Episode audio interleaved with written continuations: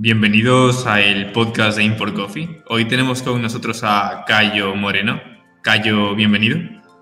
Muchas gracias, muchas gracias por invitar. Muy contento por estar aquí con vosotros.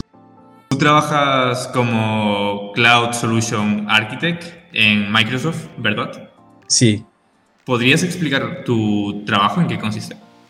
Sí, bueno, el, trabajo del, vamos a decir, el arquitecto de soluciones en la nube o el Cloud Solution Architect consiste en trabajar con los clientes, primeramente entenderlos y para eso hay que, bueno, hacer reuniones, hablar con ellos, ver qué quieren hacer. Y cuando ya tiene esto claro más o menos cuál es el objetivo de negocio que tienes que, que, alcanzar, es decir, bueno, voy a dar un ejemplo. Eh, queremos crear un modelo predictivo para eh, ser capaz de predecir si un, un paciente vas a tener una complicación en una cirugía, por ejemplo.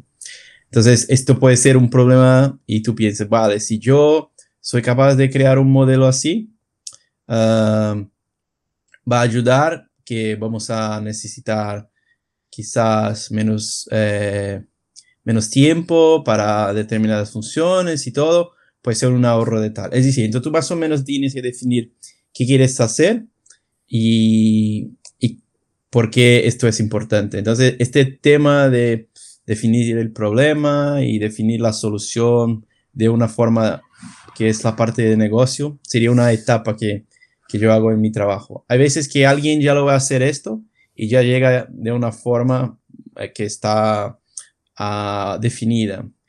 Pero ahí después hay que convertir esto en una solución tecnológica. Entonces tú piensas, vale, ¿quién van a ser mis usuarios? ¿Cuánto van a ser? ¿Cuántos datos tenemos? Eh, estos datos dónde están, hay que recoger los datos, hay que limpiarlos. Eh, decir, hay mucho trabajo de, de definir cómo va a ser la solución. Después, más o menos, vale, esto dónde voy a almacenar, lo voy a eh, poner en una base de datos, hay que poner esto en, una, un data lake, como un, un lago de datos, cómo voy a visualizar los datos, cuál es la experiencia que el usuario quiere. El usuario espera que sea una cosa en tiempo real o no. Puede ser una cosa que, que pasa una vez por la noche y le envía un... Es decir, tienes que definir más o menos muchas, eh, muchos requerimientos y entonces todo este proceso es lo más o menos lo que hacemos. Entonces, definir la solución, hacer la parte de los requisitos, ser capaz de definir eh, qué quiere hacer el cliente y después pensar una solución. Entonces tú piensas, vale, eh, ahora para este problema voy a pensar en una solución y como yo soy como enfocado en la nube, como Cloud Solution Architect, siempre es en la nube. Entonces puede ser una cosa que es nativa de la nube como Cloud Native o puede ser como algo que es una mezcla, se puede, utilizar open source o no. Y, yo me enfoco más en las soluciones de, data science, de ciencia de los datos. Entonces, que tiene mucho de la parte estadística, ¿no? Lo que he estudiado en la, en la Complutense. Entonces, siempre son soluciones que son enfocadas a resolver problemas predictivos. Entonces, vale, voy a predecir algo y tú sabes que tú cuando haces un modelo de machine learning, por ejemplo, una cosa es hacer un modelo para estar en tu máquina, en tu ordenador, y que está muy bonito, tiene muy buenas predicciones y la gente le gusta. Otra cosa es llevar esto en producción a una empresa. Es que son cosas muy, muy distintas porque casi todos los proyectos de Machine Learning, ellos, se, ellos muchos tienen, no van a producción. Entonces yo me enfoco mucho a es cómo puedo hacer que no se pare en, la, no se pare en, el ordenador del data science. Entonces, como arquitecto de soluciones, muchas veces trabajo con, trabajo con data scientists que han desarrollado una primera versión y lo mejoramos y lo mm, ayudamos que esto se va a, a, la nube y en producción. Es decir, alguien lo va a utilizar. Entonces, no solo dejar todo este trabajo muy bonito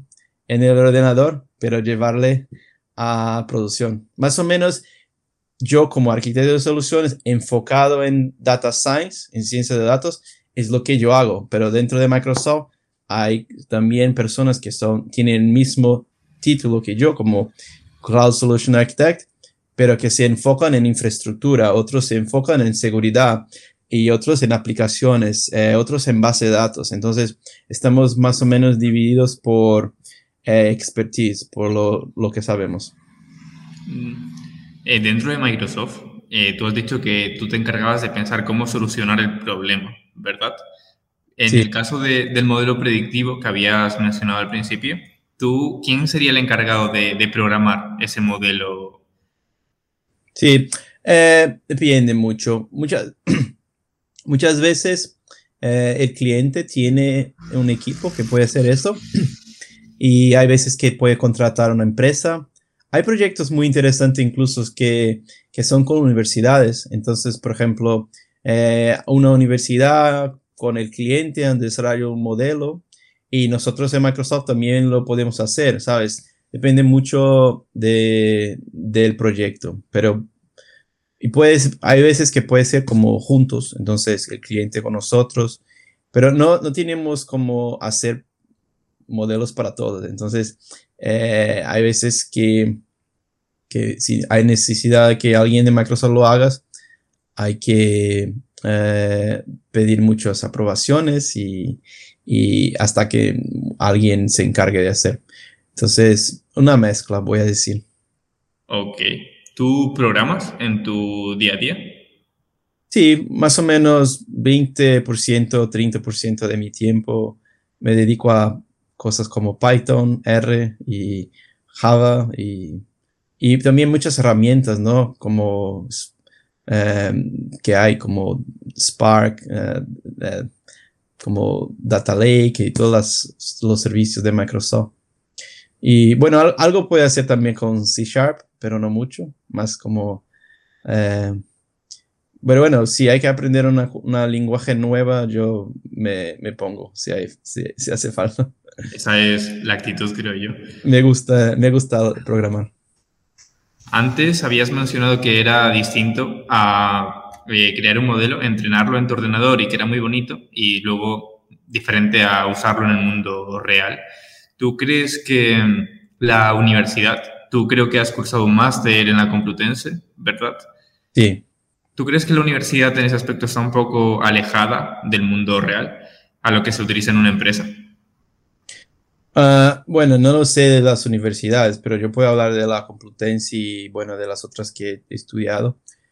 Yo creo que no, de verdad. Eh, yo, a mí me, no, bueno, aprovechando y agradecer a mis profesores eh, del máster y también ahora del doctorado, me han enseñado cosas que lo utilizo en mi trabajo y quizás cosas como, por ejemplo, ahora trabajo con las herramientas de Microsoft. Bueno, esto no lo he aprendido en la universidad, pero sí que me han dado los conceptos y después es una cuestión de, adaptarse y también creo que la universidad te enseña mucho a ser capaz de hacer las cosas por tu cuenta. Entonces, tú eres capaz de, de como por tu cuenta, aprender cosas nuevas. Entonces, tener como este, esta cosa de siempre estar investigando algo, ¿sabes? Como el deseo de aprender. Creo que sí, si una universidad es capaz de enseñar esto a un alumno, después eh, el alumno en el trabajo lo puedes aprender cosas nuevas. Y de verdad que yo muy contento con todo lo que me han enseñado los profesores y, incluso eh, eh, si piensas en cosas como Python y R y también, bueno, yo en la universidad aprendí un poco de SAS y al final lo he utilizado también en algunos eh, proyectos, entonces son conocimientos muy, importantes. Has mencionado antes que, bueno, que eras estudiante de doctorado, ahora mismo lo estás cursando, ¿verdad? Sí, aún, aún lo tengo que terminar, lo, ya casi estoy en el final, pero aún sigo como alumno del, del programa de doctorado de la Complutense en la Facultad de Estadística. Normalmente se suele, creo yo, eh, asociar los doctorados al mundo académico y no tanto al de la empresa. ¿Tú qué crees que te ha aportado estudiar un doctorado? Sí, es que yo, como yo elegí la, el trabajo de científico de datos, yo creo que el doctorado es muy, muy importante, te ayuda mucho, porque el trabajo que yo hago es también un trabajo un poco investigativo.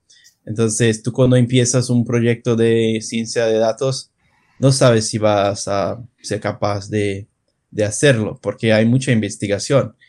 Y, y, esto es algo que para una empresa, ni todas las empresas quieren investigar o quieren eh, ser capaz de quizás invertir dinero y personas y llegar al final y decir, es que esto no ha salido bien, ¿sabes? Pero sí que hay empresas que sí que son, que, quieren hacer esto y hay empresas que, que invierten en tener de unidades de ciencia de datos y apostar por nuevas tecnologías, por innovación, invierten dinero y sin saber si van a, al final tener un producto. Entonces, tú cuando es un cuando investigas en la universidad tienes más o menos el mismo el mismo reto, ¿no? Tú empiezas algo sin saber si al final lo que estás haciendo va a aportar algo al mundo. Siempre aporta a ti, es decir, todas las horas que te dedicas al final te va a servir. Yo a mí me gusta mucho eh, Steve Jobs y él ha dicho una vez que cuando aprendió sobre hacer las calígrafas, no sé cómo se dice, como, como escribir con las letras bonitas y todo, al final lo ha utilizado esto muchos años después en cuando ha creado el primer ordenador. Y eso es, eso es lo que pasa de verdad. Quizás estás aprendiendo algo, estás investigando algo, puede ser que un año, dos años, pero quizás te sale un proyecto y tú piensas, mira, ¿te acuerdas de aquel que yo sabía? Y ahí lo acabas utilizando. Entonces, sí que hay espacio para mejorar también un poco, ¿no? hay veces que quizás puedes meterte en un tema que no vas a utilizar nada. Quizás tu doctorado puede ser algo que no aportas mucho a determinadas carreras, pero si tú, por ejemplo, quieres ser un científico de datos, y, haces un doctorado más o menos en esta área, es decir, si tú te enfocas en matemáticas, en física o en estadísticas o, en computación, yo creo que esto te va a aportar mucho en tu trabajo. Pero bueno, quizás si haces un doctorado en todo esto, pero te metes con una carrera que no tiene ninguna relación, yo creo que te aportarás también, pero quizás no con el mismo impacto, ¿no? ¿Tienes otros compañeros dentro en tu trabajo que sean doctores o estén estudiando el doctorado? Sí, muchos. En el, tema de ciencia de datos, casi toda la gente suele o estar o, tener un doctorado completo o estar haciendo un doctorado o tener un máster completo en, en, en, el en, en, este, en estos temas, ¿no? En el tema de, de, ciencia de datos. Y mucha gente también tiene como el, eh, a la carrera en computación o en economía o en estadística, en matemática, física. Y bueno, y, otras partes también. Por ejemplo, yo conocí gente que, que ha hecho una ingeniería, por ejemplo, eh, por ejemplo, de construcción y también al final se han puesto con temas de, ciencia de datos. Interesante, la verdad. ¿Tú consideras, cómo visualizas, digamos, este, esta, que otras personas de otras profesiones terminen dedicándose a la ciencia de datos? Digamos que normalmente se suele pensar que la ciencia de datos es más de gente que estudia matemáticas o estadística o computación. Eh, ¿A ti qué te parece que personas de otras profesiones se dediquen a esto? Ah, bueno, me parece bien. Eh, lo, lo, que, lo que pasa es que quizá no le van a gustar. Entonces, hay, hay que también, yo, yo veo que si la persona tiene pasión por, eh, por datos y, y es decir, mirar los datos y hacer hipótesis y pensar y da igual la profesión que sea, al final es meterte con esto pero hay gente que quizás no le gusta, no lo sé. Yo, yo digo a mi mujer, yo a mí me encantaría que mi mujer fuera una científica de datos, pero no quiere, es decir, eh, yo le he dicho, bueno, tiene muchas cosas buenas que quizás te, te iba a gustar. Y, y, tengo muchos amigos también que, que no quieren, no quieren esta, esta, esta profesión. Entonces, va un poquito también Pero tengo una hija de 8 años que ya dice, papá, yo quiero trabajar con los datos. Entonces, eh, le, interesa mucho el tema. Y bueno, y tampoco, no hay mucha gente que, que le gusta codificar, ¿no? Y, y, en esta profesión es muy importante que te metas con R, con Python y, y no, no son todas las personas que quieren hacer esto. Bueno, ya has mencionado pasión por los datos y que te guste programar, ¿verdad? Eh, además de estas dos cualidades, ¿qué más crees que necesita un científico de datos?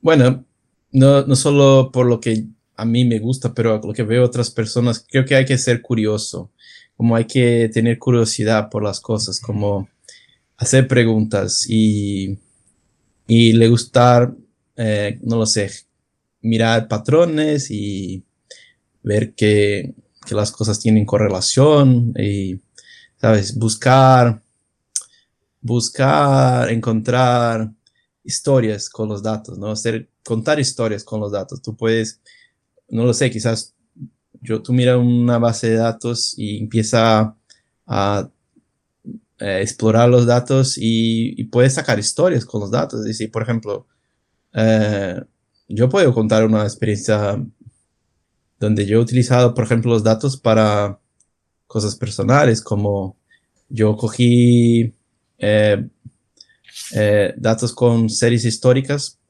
cosas como, por ejemplo, el Euribor, si se baja o sube a lo largo de algunos años, o la cotación de, de monedas o stocks, como y, al final puedes sacar conclusiones y esto te ayuda a tomar decisiones.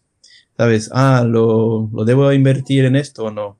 ¿Sabes? Basado en los datos, tú puedes decir, mira, si yo veo, la probabilidad es que esto se quede así, quizás sea una buena inversión para mí meterme con esto. O puede ser al contrario, ¿sabes? Entonces, si te gusta tomar decisiones con datos, yo, yo te digo una, una, otra experiencia muy interesante. Yo cuando yo yo ahora vivo en Londres. Cuando yo llegué en Londres, yo no conocía la ciudad muy bien. Yo trabajaba aquí, ya venía de vacaciones, pero me quedaba en el centro de Londres. Y yo cuando llegué aquí, yo quería vivir un poco más alejado del centro de Londres. Quería vivir en Londres, pero en una zona más como residencia, como de familia, con un poco más, con más árboles. Entonces yo utilicé los datos y he hecho un par de visualizaciones, análisis y me ayudó a saber dónde empezar a buscar. Después, bueno, también recomendaciones de amigos y, y otras cosas. Entonces, es decir, yo lo tiento utilizar los datos hasta para cosas como muy, muy simples de, de, del día a día, como dónde buscar una casa, más o menos también cuánto quería pagar, porque puedes tener más o menos ideas de mínimo, máximo, cosas muy básicas de las estadísticas, también cuál es el standard deviation, como el desvío padrón, y cosas así. Entonces, eh, me, me ayudó bastante. Ya que hablas de Londres, ¿qué es lo que más te gusta y lo que menos te gusta de vivir en Londres? A mí lo que más me gusta de Londres son las personas, como tiene gente de todo el mundo, la gente que, que viene aquí todos casi buscan la misma cosa, como tener un buen trabajo y, y, y tener como muchas oportunidades. Entonces yo creo que Londres, bueno, no lo sé cómo va a ser con los próximos años porque toda la gente no sabe con esto del Brexit, pero por ahora yo creo que hay oportunidades en Londres que tienen Londres en algunas ciudades de Estados Unidos, pero no, no en todos los sitios. Y, y lo que menos me gusta es que a mí, yo, a mí, yo, a mí me he hecho yo he hecho de menos mucho el sol, porque eh, sí que hay sol aquí. Y Londres es una ciudad muy encantadora, muy buena ciudad, pero no hay tanto sol como, por ejemplo, donde yo he vivido, São Paulo, en Brasil, y Madrid. Entonces, si yo comparo con São Paulo, Madrid, eh, me da muchas ganas de, tener más el sol. Entonces el sol es como, y la luz también, ¿no? Como a veces hay días que son muy oscuros por el invierno y todo. Volviendo a tus inicios, ya que has mencionado Sao Paulo, ¿Podrías mencionar un poco qué fue lo que tú empezaste a estudiar cuando eras joven? Sí, yo cuando tenía más o menos 13, eh, 14 años, eh, yo he tenido un amigo que, porque yo estaba haciendo un curso como, es complicado porque es una cosa que hay en Brasil, tú muy joven en Brasil puedes ser como un aprendiz de algo, entonces yo hacía un curso técnico para ya tener una profesión, entonces es muy interesante porque, y hacía en la parte de electrónica, ¿no? Entonces, como hacía la parte de electrónica, yo cuando 13 años mis profesores ya me han enseñado a codificar, entonces yo aprendí a hacer códigos en QuickBase, en Keybase. Y hace muy interesante, incluso un amigo mío ha hecho un programa y lo vendió a una, una empresa y ganó dinero como muy, muy, muy joven. Y yo con el, con el tema de electrónica ya me he puesto como con microcontroladores, con eh, circuitos, como todo lo que hay en el mundo de la electrónica y me ha, me ha gustado muchísimo. Y, y, ahí tenía un amigo de mi familia, de mi padre, que, que ha dicho, mira, Cayo, qué interesante, ¿no? ¿Qué estás haciendo? Eres muy joven, pero ya, ya te metes con estos temas. Y yo en estos temas también ya, ya empezaba a hacer cosas como con, con páginas web.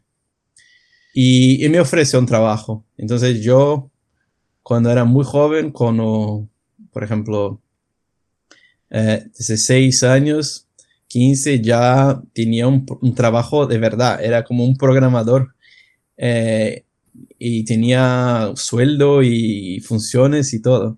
Y con 14 años yo vendí como mi primera página web, mi primera página de internet y, y gané dinero. Vendí a un otro amigo de mi padre que tenía una empresa de construcción y como la Internet era una cosa muy nueva, nueva en Brasil, casi nadie sabía hacer esto y casi nadie tenía una página. Entonces yo aprendí a hacer en mi casa y lo empecé a vender a las personas. Entonces yo he puesto mi primera página web en como 1997, creo, o 1998, muy poco después que empezó la Internet en Brasil, que no empezó como en Estados Unidos, tardó un poquito más. Y yo tenía un amigo que, que trabajaba con estos de ordenador, entonces yo me acuerdo la primera vez que vi la internet y entonces al final lo que pasó es que empecé muy pronto y, un amigo me ayudó con el tema de entrar en informática. Y cuando yo entré en informática eh, como programador, después he tenido la suerte de eh, trabajar con datos y ha sido cuando yo me quedé muy, muy encantado, porque a mí me encanta el ordenador y lo, lo que yo he estudiado al final, eh, mi carrera ha sido en la parte de uh, ordenadores, porque yo empecé con la electrónica, pero cuando yo empecé, cuando yo conocí uh, programación y base de datos, yo he dicho, mira, es esto lo que yo quiero Ahí yo he hecho una carrera en la parte de, de, informática y, y, ahí después de informática yo he hecho como una especialización en Java, pero más en desarrollo de, de aplicaciones corporativas. Y, y, ahí después yo me enfoqué un poco a la parte de negocio, como he hecho un MBA eh, en, en, la parte de negocio. Y después me he metido más con el tema de, Data Science, con, con máster, doctorado, he hecho una especialización también. Y entonces yo he mezclado un poco computación con negocio y con uh, estadística. Y la parte de negocio, cuando yo estuve en Brasil, yo tuve una empresa por más o menos 9, 10 años. Y ahí es donde ha sido como mi MBA en la vida real, en el sentido que tenías que hacer todo, desde limpiar la oficina hasta contratar a la gente, buscar clientes, eh, pagar sueldos y muy, muy interesante. Y yo he viajado casi todo Brasil y he ido a muchas partes del mundo también por mi empresa, hasta que al final me he ido a otros caminos, pero ha sido una buena forma de aprender también, ¿sabes? Como de, de ganar experiencia, porque aprendes mucho cuando, cuando, cuando tienes una empresa es muy duro, entonces tienes que eh, aprender. Si no aprendes, imagina, no es fácil tener una empresa por un año, dos años. Yo al final he tenido por nueve años y en este periodo aprendí bastante con, como, con esto. Me parece que tienes un currículum bastante bueno y bastante increíble desde muy joven. Muy loco, ¿no? Muy loco. Sí, bastante loco. Además, eh, he visto que has trabajado en bastantes países, como creo que España, China también, Brasil. Sí, sí. Eh, eso, eso, eso, es, eso es lo bonito de la informática. Porque yo, yo tengo amigos que son como otras carreras y hay otras carreras que tú necesitas una autorización para trabajar, ¿no? Por ejemplo, tú eres una persona de una carrera X y cambiaste a, no sé, España y hasta que no te hasta que no tenga todas las acreditaciones, no puedes trabajar allí. Entonces quizás tienes que buscar otros trabajos y esperar, ¿no? Pero con la informática o con ciencia de los datos, lo que pasa, es muy bonito porque da igual donde estés, es lo mismo y no hay algo y yo ojalá esto se, ojalá esto pueda continuar así, que, que, que prohíba, por ejemplo, eh, Roberto de ir a Inglaterra y, hacer lo mismo que hace en España ahora mismo. Entonces, por esto, yo he tenido la oportunidad de trabajar en muchos sitios. Y también me gusta viajar. Entonces, yo, y también por las empresas que yo he trabajado, he tenido la oportunidad de ir a muchos sitios. Y, es increíble, porque al final llegas allí, es exactamente el mismo trabajo. Lo único que cambia es el idioma.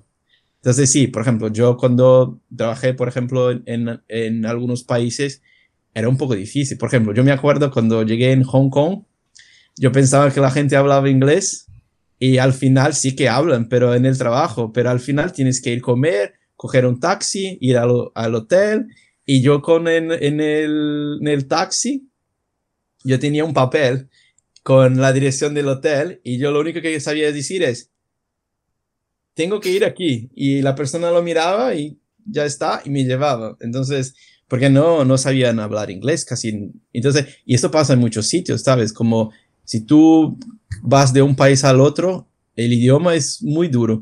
Y, y una cosa es que yo he trabajado en sitios, pero no viví en estos sitios. Entonces yo iba allí, trabajaba, volvía, por ejemplo, cuando yo vivía en Madrid, yo iba a India, a, a China y quedaba unos días allí, pero al final vivía en Madrid y mi familia vivía en Madrid. Pero ahí cuando tú vas a vivir en un otro país, como ahora, por ejemplo, que vivo en Inglaterra, ya es más difícil porque al final tu familia también tienes que adaptarse al sitio. Entonces, no puedes vivir en un país que quizás tu familia no, no quieres vivir. Entonces, yo tengo amigos que al final han, han conseguido trabajos muy buenos en algunos sitios, pero la familia no, no se ha adaptado por lo que sea, el clima, el idioma, la comida, las personas.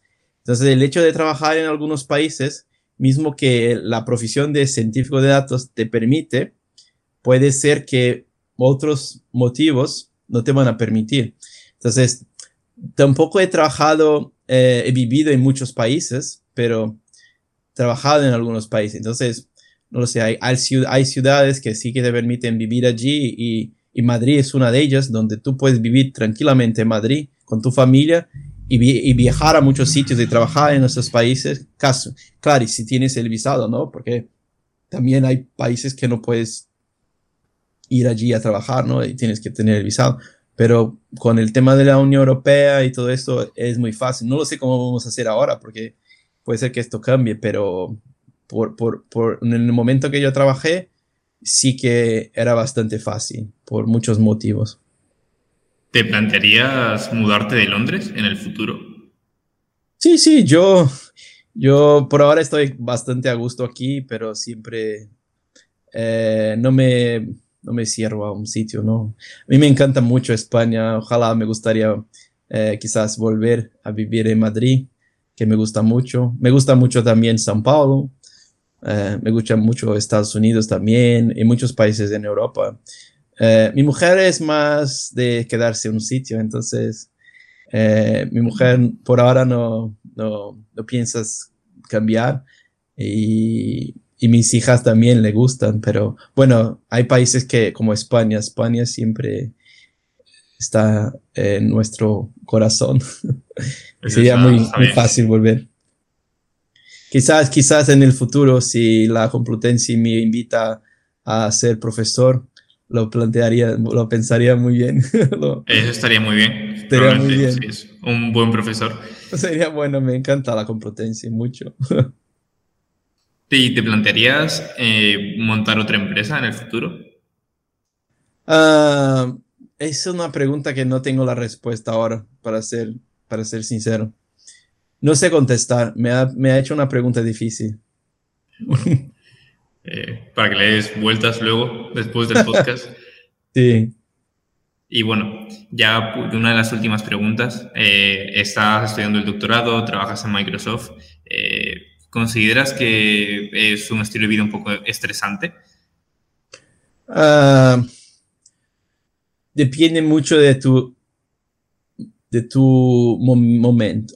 Por ejemplo, ahora mismo por el tema de la pandemia, eh, yo creo que es una vida estresante para todas las personas, pero si preguntas por el tema de la profesión, eh, yo pienso que es mucho como tú, tú ves las cosas. Hay días que sí, hay mucha, hay mucha, hay mucho trabajo.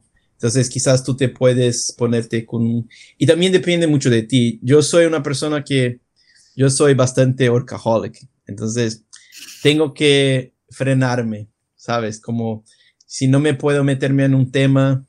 Y el más complicado no es solo que me gusta mucho mi trabajo. El más complicado es también es que hay problemas que te quedas en tu cabeza por muchos días y semanas y meses. Entonces quizás estás involucrado en un proyecto y no lo sabes hacer y esto no te deja por mucho, mucho tiempo. Entonces esto hay veces puede ser estresante. Hay veces sí que me estresa. Cuando tengo una cosa que quiero hacer y no lo sé cómo hacer. Entonces me voy al gimnasio y lo estoy pensando. Hay veces que mi mujer me mira y dice, ah, vale, tú estás en tu mundo, ¿no? Sí, yo estoy, porque estoy como dando vueltas en la cabeza en algo del trabajo y hay, puede ser un, un, un, sábado, ¿sabes? Donde quizás no sería, pero eso más por mí, quizás, no lo sé, quizás hay otras otras personas que lo pueden llevar más tranquilo y otras quizás aún mucho más difícil, quizás lo, lo bueno. Pero lo que yo veo es que hay que tener un poquito de eh, life balance, como balancear la vida. Entonces, yo como tengo mis hijas, me ayuda mucho me, llaman a jugar con ellas, yo intento irme a hacer, me gusta mucho hacer la natación, entonces me gusta ir al gimnasio para hacer natación y, otros temas. Me gusta mucho también la bici y, ponerme, y no sé, al final intentar balancear con otras cosas que no solo sean eh, el mundo de la tecnología, que es un mundo muy bueno y te puedes meterte mucho y quizás, yo tengo que decir, en el pasado, cuando no tenía hijos y también quizás cuando no estaba casado, yo era, me metía mucho más. Entonces, al final, cuando te quedas más, con más tiempo de vida, ves que ya tienes menos, menos tiempo y tienes que hacer casi lo mismo, pero con menos tiempo.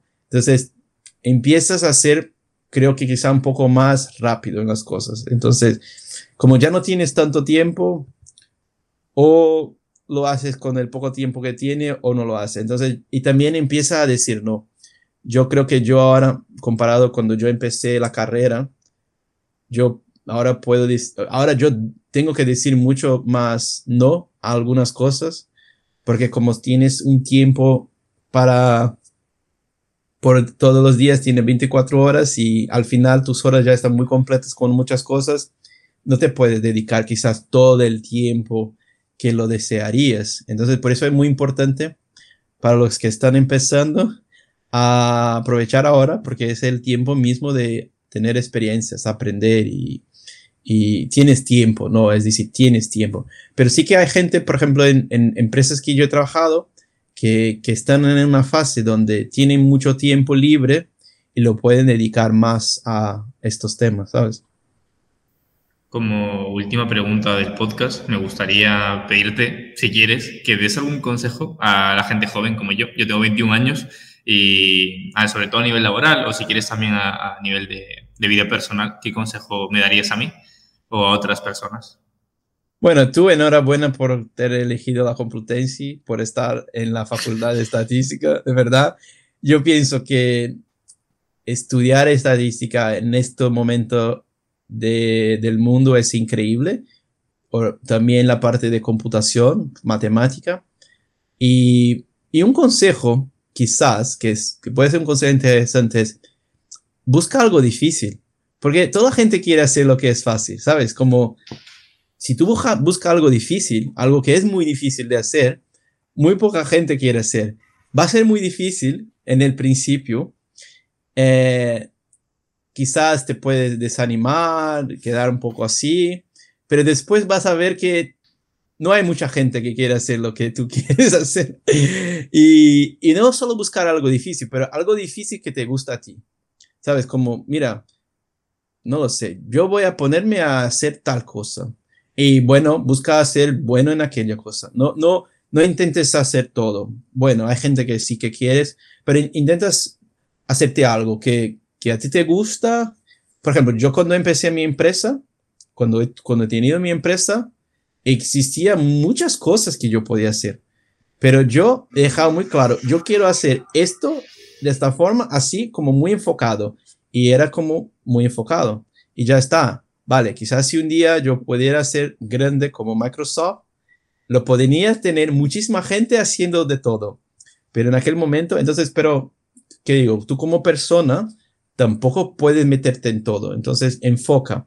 Y, y yo creo que también, bueno, el consejo de buscar algo difícil que, que te gusta a ti y ahí después enfocarte. Es decir, eh, y tener como una misión. Yo creo que la misión, yo, a mí me gusta siempre pensar, ¿por qué estoy haciendo esto? Es decir, eh, es por mi familia, es por mí mismo, es por el mundo. Lo, estoy, estoy haciendo algo como que es bueno. Por ejemplo, una cosa que me gusta de trabajar en Microsoft es que siempre tenemos una misión para hacer algo. Es decir, no es solo algo, mira, lo voy a hacer esto porque gano dinero. Al final es un poco vacío, ¿sabes? Entonces, por ejemplo, yo cuando tenía mi empresa, hay veces que hacía un proyecto y yo me diría, mira, este proyecto sí que me aporta algo como persona, porque yo estoy haciendo esto. Por ejemplo, trabajé para el Ministerio de Salud de Brasil y yo pensaba, esto es algo que es bueno para mi país y es algo que me trae eh, un sentimiento bueno de ayudar algo, ¿sabes? Entonces, no enfocarse en el dinero, enfoca en algo que también tiene una, una misión, ¿sabes? No, por ejemplo, tú como un cientista de datos o un estadístico lo que sea, tú puedes mirar tu trabajo de muchas formas tú puedes pensar, mira, yo mi trabajo es hacer esto que ayuda a esta persona o ayuda a estas personas y esto me, me hace sentir bien. Entonces, yo siempre busco tener como una misión en la vida. Muchísimas gracias por los consejos. Yo creo que ha quedado una entrevista muy interesante y a mí me ha gustado mucho charlar contigo. Eh, si quieres añadir algo más. No, muchas gracias. Enhorabuena por el podcast. Eh, gracias por invitarme y ha sido un placer muy grande. Gracias a ti por venir.